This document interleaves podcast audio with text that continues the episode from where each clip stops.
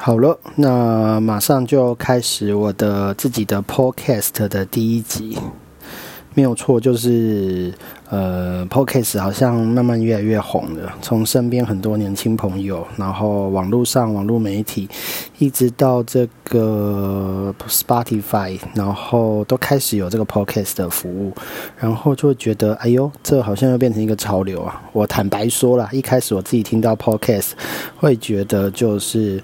呃，嗯，你知道我们以前大概十几年前就开始接触 Mac 电脑的人啊，然后就会知道在 Mac 电脑上面 Podcast 是很红的，然后在国外那边 Podcast 是很盛行的一件事情，但一直到台湾是都没有人在玩这些东西，可能最大原因都是因为是。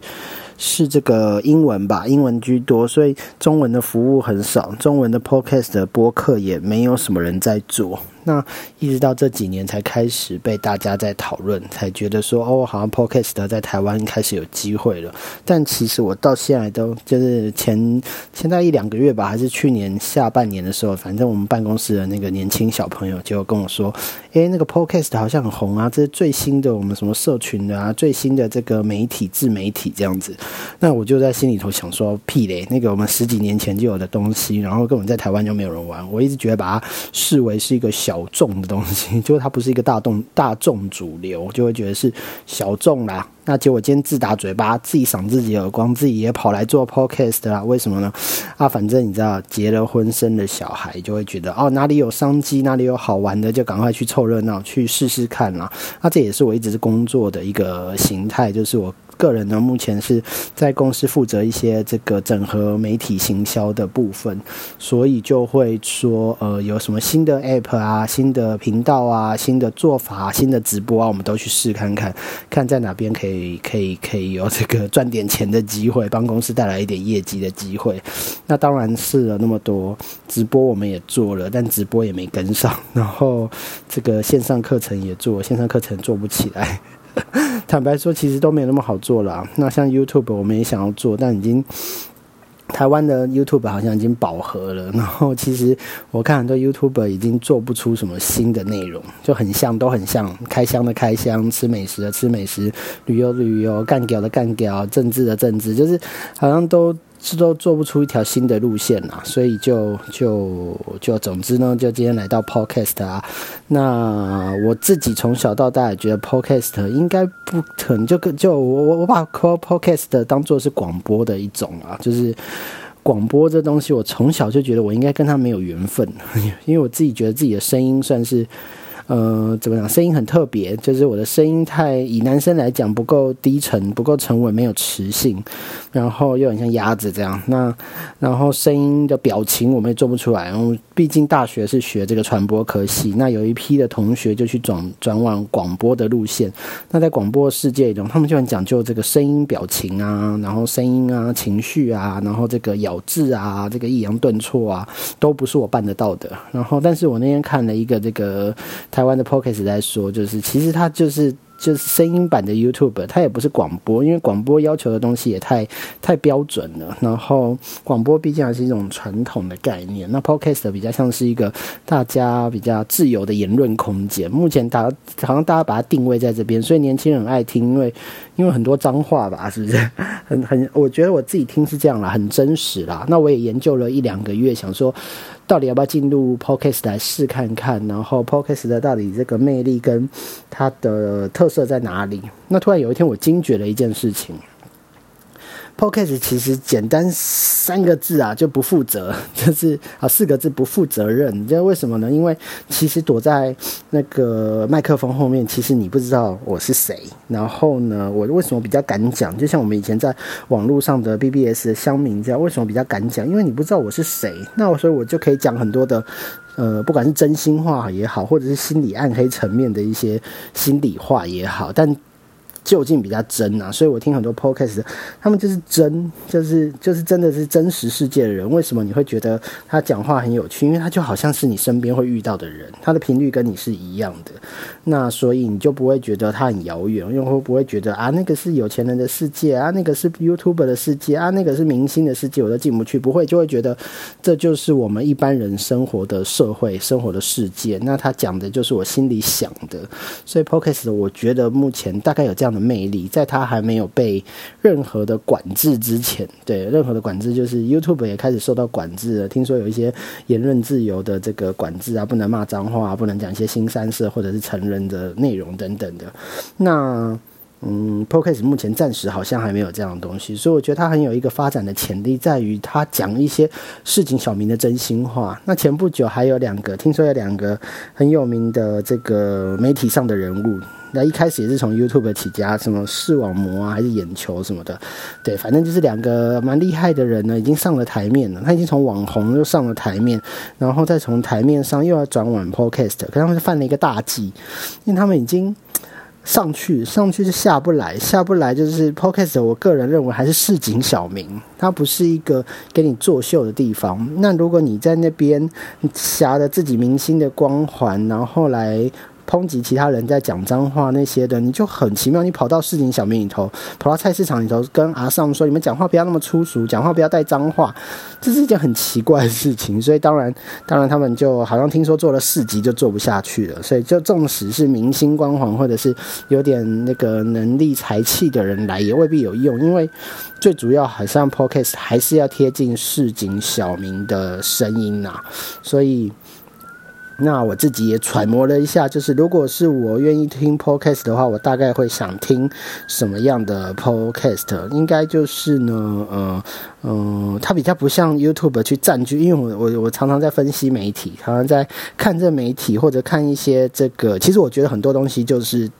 怎么讲竞争关系啦？比方说这个香烟跟杂志，他们说是竞争关系。为什么？就是你你闲来没事，你会做的一件事。你可能去抽烟的时候，大家站在户外抽烟，在屋檐底下抽烟，你就不可能看杂志。那你看杂志的时候，不可能边抽烟。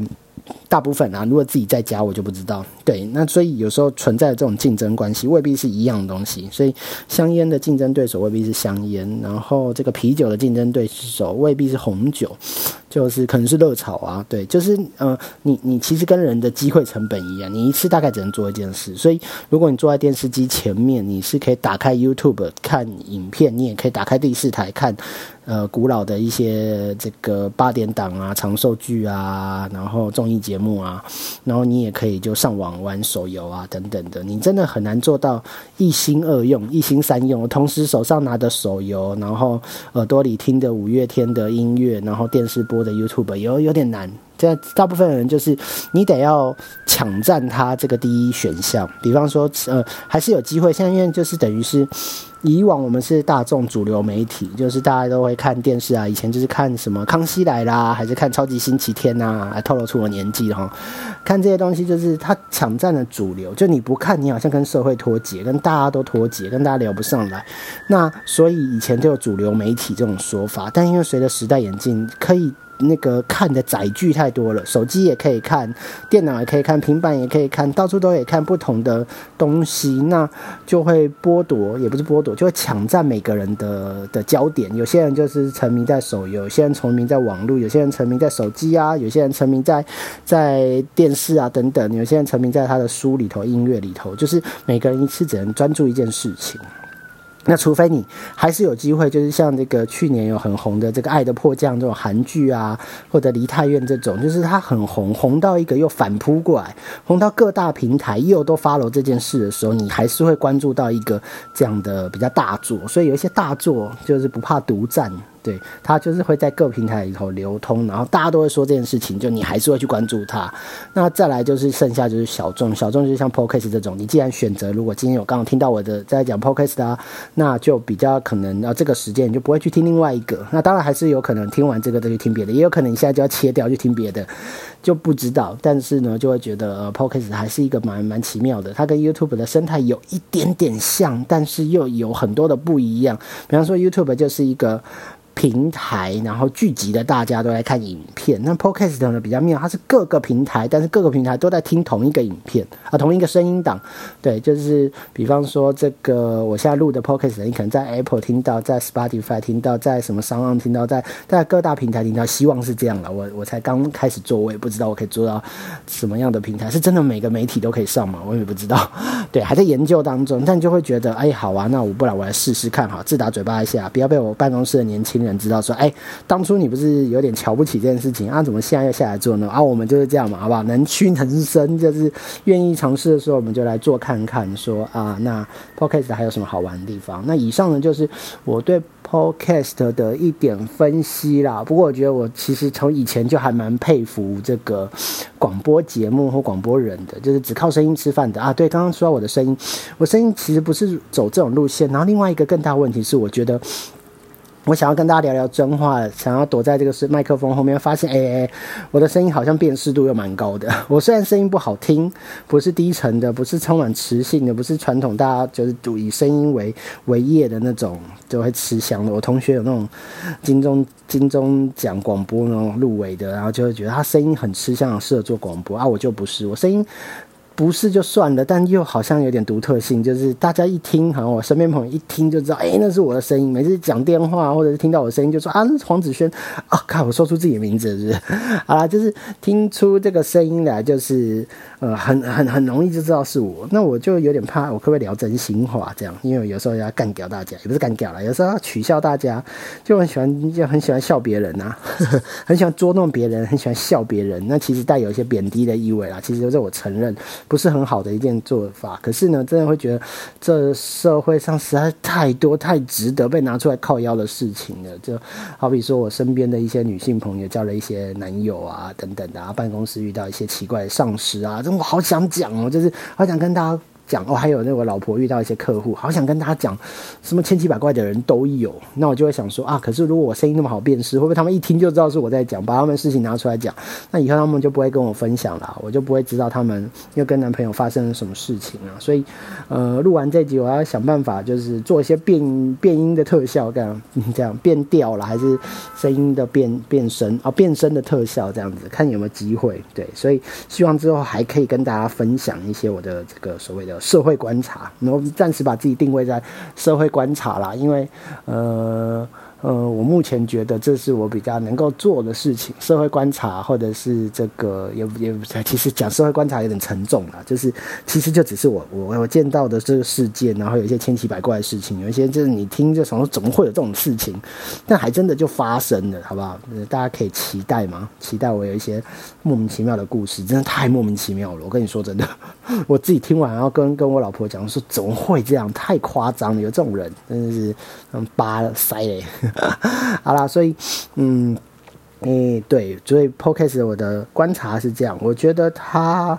在台湾是一个起步，然后呢，不知道会多久。就像直播那时候说，直播元年，大概两年前吧。直播元年，全台都在做直播，到现在有人在做直播，不过就只剩那些族群，剩剩那个网络上卖海鲜、卖佛珠、卖衣服的，对啊。那大部分直播也都没落了。那时候艺人也都就是很多明星都要抢占直播，现在看到很多明星要抢占 YouTube。其实明星比较，我跟你说，明明星的世界，我以前做电视节目幕后工作人员啊，所以多少接触到一些这个电视产业啊。啊，那个娱乐圈产业啊，那个明星的制造这个产业等等的，就会发现其实明星他们的生活啊，跟一般人世界真的是不一样，频率不同啊。那他们接受外围的刺激的这个也比较慢，比较慢，就是等等到。这个真实生活，哎，很多你知道以前很多这个明星啊，我们问他，我发现他连连公车都不会坐，跟市民小跟市井小民很不一样，他不会坐公车啊，搭捷运他也不太敢去，怕被认出来，怕什么？因为又没有人会认出你这样，但是他们会怕，就是会觉得啊自己是明星，自己不一样，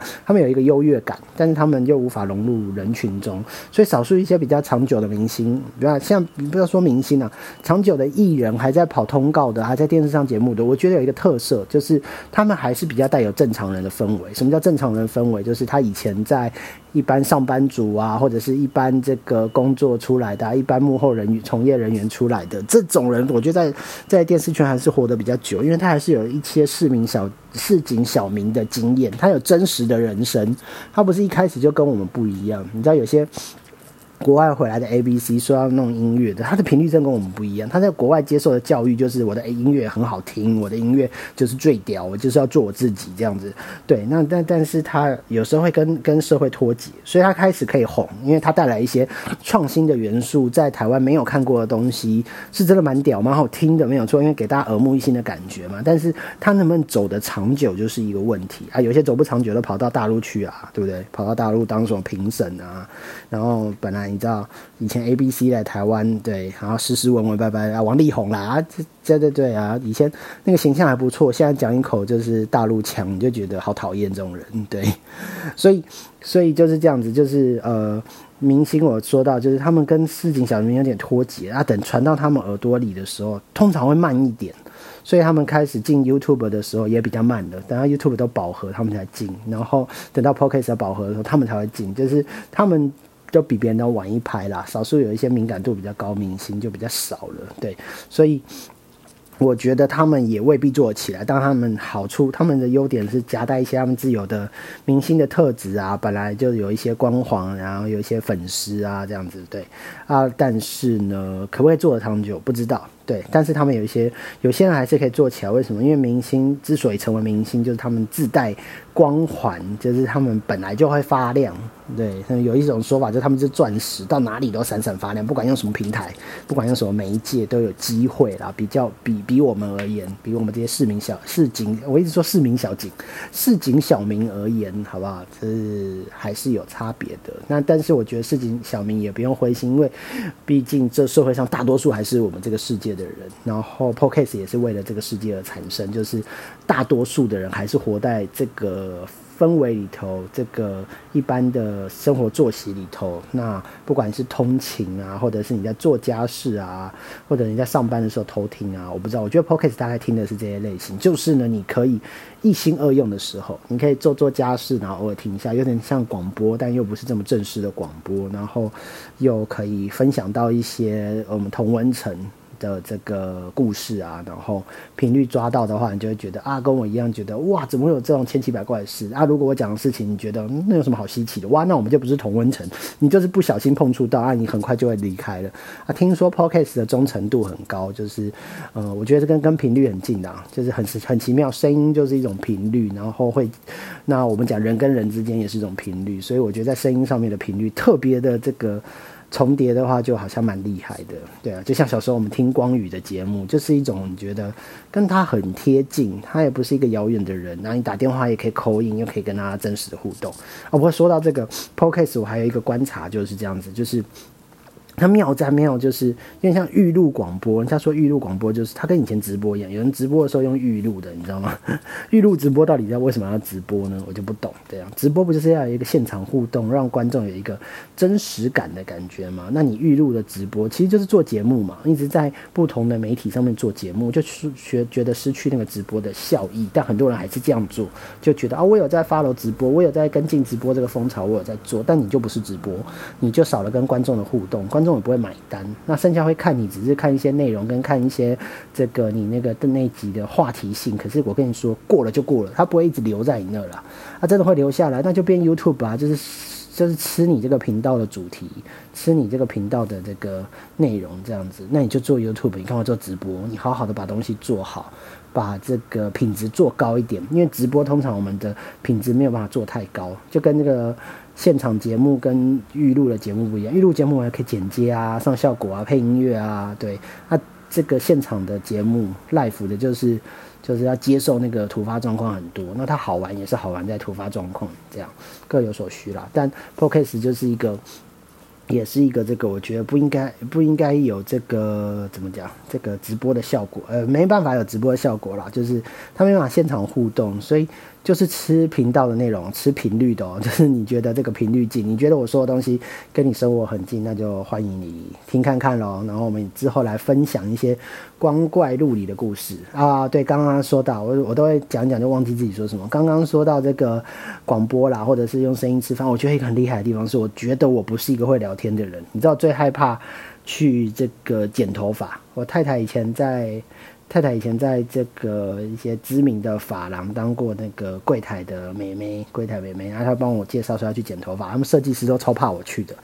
对，就是因为我不太会聊天，你知道设计师都要找话聊，或者是那个法妹助理都要找话聊，然后帮你洗头的时候要跟你聊天呐，帮你吹头要跟你聊天呐，然后你你要弄什么发型要跟你聊，我真的不知道聊什么。那不是我的专业，我真的不知道发型要怎么弄，我就觉得好看就好了。然后我说我要弄成金城武，又不会长那么帅；我说我要弄成木村拓哉，我又不是长这样子。所以，我我不知道我跟你聊什么发型，我就觉得你用你最厉害的本事帮我剪看看，你觉得你用你的专业，觉得我这个脸型、我的头型适合什么样的发型，我个性应该适合什么？我觉得，可能我在娱乐产业待了一阵子吧，就觉得这个发型设计师应该要能够看出这个。看出人的特质，然后帮他设计这样子，这样这样才有专业的感觉。可是大部分设计师都还会尊重你，就是问你你想要什么发型，你想要怎么弄啊？我就不知道，那我也不知道怎么聊，就短一点啊，骑机车方便啊，骑完机车头不要乱翘啊，头不要很湿啊，然后夏天不要太热，冬天不要太冷啊。我我觉得很多男生其实都这种想法，头发好照顾，然后最主要你让我看起来帅，这样啊，明明自己就很不帅，但是希望发型师让你帅这样。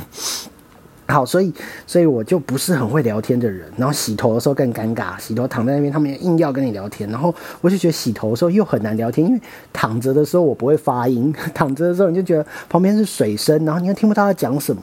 然后就是他他又一直戳你的头。然后有时候再来就是不知道是我不会聊还是他不会聊，就是他的话题我也接不下去，因为我们可能活在不同世界。他的关注的焦点就是那些发型设计啊、八卦啊、议题啊等等。可能跟我关注的焦点不一样，啊，又或者是他们很想要探听我在电视圈有没有得到一些艺人的八卦啊，我就觉得我有职业道德，我不会跟他们讲太多。啊，事实上我在电视圈幕后工作就是一个默默无名的小卒，所以我没有听到什么八卦，也没有接触到太多了。所以大家如果要问我，其实我说不太多什么东西出来，这样子，对，说不太出什么东西出来，但但还是有接触到一点啊。但其实就觉得那是那是我们的职业道德，不太应该在外面乱讲乱放话，因为我们也是小咖。等到有我们有些。成名的可能还有机会出来放放话这样子，对，然后反正呢，总之我就不是一个很会聊天的人，然后就觉得能够靠聊天吃饭的人很厉害，比方说业务啊，讲一些这个 捧对方的、唯心之论，让对方开心才能买单的啊，这我做不到。对我就是讲实话的人，我就超讲实话。我现在在做一个就是理财的教育的这个机构，就是我们公司在教大家就是个人的财务的规划。那我们也不是理专，不会卖大家的金融工具，所以我也不用说你好坏，也不用说你多厉害，然后让你来买我的金融工具或者买我的股票、买我的基金，我都没有在卖。我就单纯的建议你说，你这个人目前的理财状况跟你过往的习惯，我们从你的过往那就是花钱的习惯来来观察你，然后提出分析跟建议，告诉你说，如果你再这样下去的话，比较。难存到钱，你再这样下去的话，投资可能会失利。那就观察出一些你的习惯啊，啊，我就不会说好话，都说实话。就是你为什么会变成这样子？你现在为什么会有这个负债，会有钱还不出来，或者是你一直存不到钱？我就告诉你实话，这样。所以我就觉得这是我擅长的事情，讲实话。所以我就觉得，好吧，你要我聊天就是一件很难的事情。所以我其实很佩服那种。然后，所以现在如果来做 podcast，我其实最大的隐忧就是我有多少话可以讲。虽然很多人就觉得我已经很会说话，在同事面前或干嘛了，大家已经觉得哇，你怎么讲话一直啪啪啪啪啪啪啪，就是想到什么讲什么啦。但是，但是你真的就叫我靠吃饭呃靠说话来吃饭有点难，那就靠嘴巴吃饭就好，吃饭就吃饭，讲什么话这样？哎，我很讨厌那种吃饭讲话的人。改天来试来聊一集这个好不好？就是。